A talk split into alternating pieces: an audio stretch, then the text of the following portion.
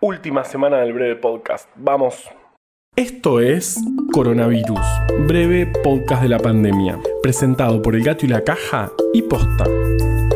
Hoy es lunes 23 de noviembre, día 265 desde la llegada del SARS-CoV-2 a la República Argentina.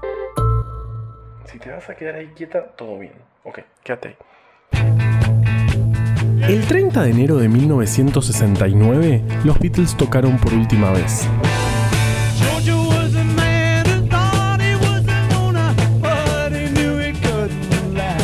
Fue un show medio improvisado en la terraza de los estudios de Abbey Road.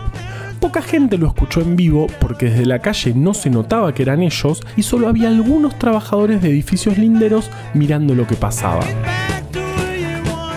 A los 42 minutos, la policía interrumpió el show por el ruido y así terminaron las presentaciones en vivo de probablemente la banda más exitosa de la historia. Cuando terminaron, Lennon dijo algo así como, quisiera agradecerles en nombre del grupo y de nosotros mismos. Espero que hayamos pasado la audición.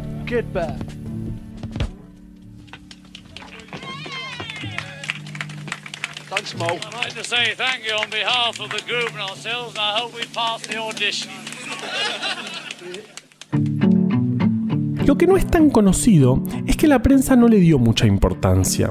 De hecho, en la edición nocturna del boletín de noticias de la BBC de ese día no lo mencionaron y recién al día siguiente hubo una mención al pasar. Claro que no nos estoy comparando con los Beatles, sino que estamos contando una historia de despedidas porque es nuestra semana de despedida. Y un poquito también nos estoy comparando con los Beatles porque es nuestra semana de despedida y me voy a dar todos los gustos. Una de las cosas más hermosas que tiene esto es la posibilidad de reconocer cuando nos equivocamos. Así que acaban algunas rectificaciones. En el episodio del viernes le dije microscopio al telescopio, cosa que también me trajo problemas en mis clases de microbiología. Y se burlaron mucho de mí por eso. Por otro lado, quiero aclarar que las tortugas no hibernan, como dijimos el lunes pasado, sino que pasan por un proceso algo similar que se llama brumación. Por último, podría haber alguna que otra evidencia acerca de la utilidad de la Luna como satélite natural de la Tierra, pero no pienso ahondar en eso. Hola Homero, soy George Harrison. ¡Ay! ¡No, no, no puede ser! ¡No! ¿Dónde encontraste ese panqué? En la mesa hay muchos. ¡Ah! ¡Ah!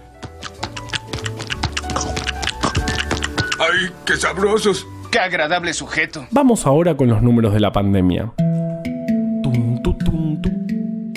En Argentina, el viernes se confirmaron 9.608, el sábado 7.140 y ayer 4.184 casos nuevos de COVID.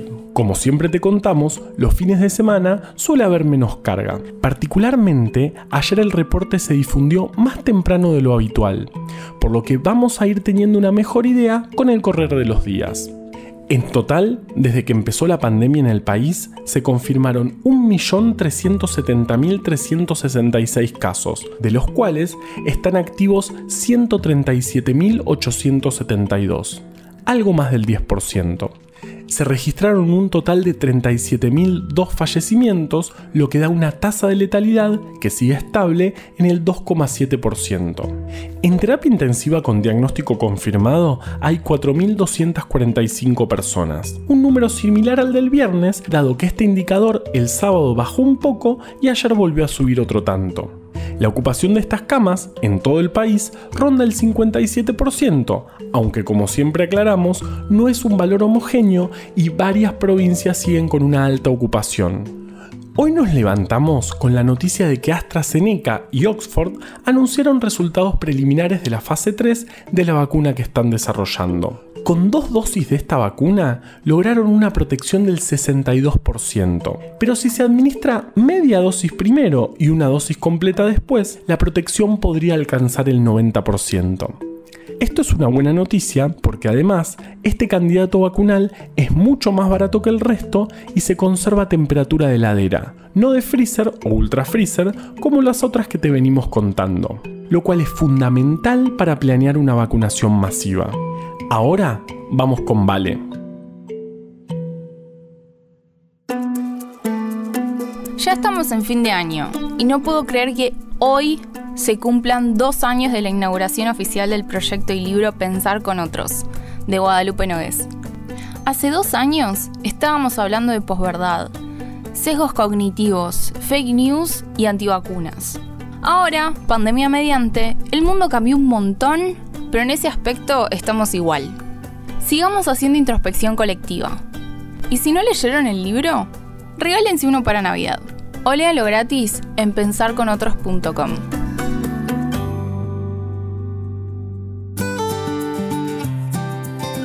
papá es bastante fan de los Beatles y tenía varios vinilos. Creo que todavía los tiene, aunque no los colecciona.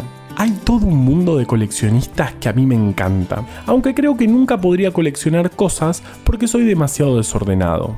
Alguna vez leí que en Argentina existen vinilos muy codiciados por los coleccionistas porque durante la guerra de Malvinas se prohibió que haya títulos en inglés en los discos y por lo tanto aparecen cosas como, por ejemplo, Quisiera que estuvieras aquí de Pink Floyd.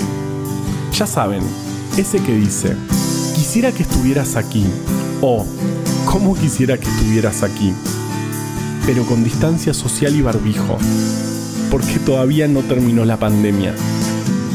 Somos solamente dos almas nadando en una pecera, año tras año. Ponete el barbijo, te dije. ¿Cómo quisiera que estuvieras aquí? wish you were here.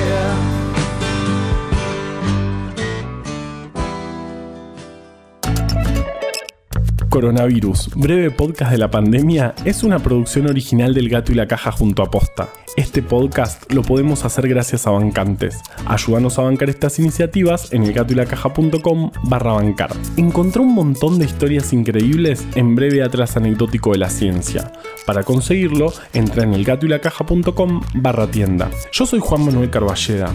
Valeria Sanabria te aconsejó desde el armario. Usa tapaboca, mantén la distancia y nos escuchamos mañana.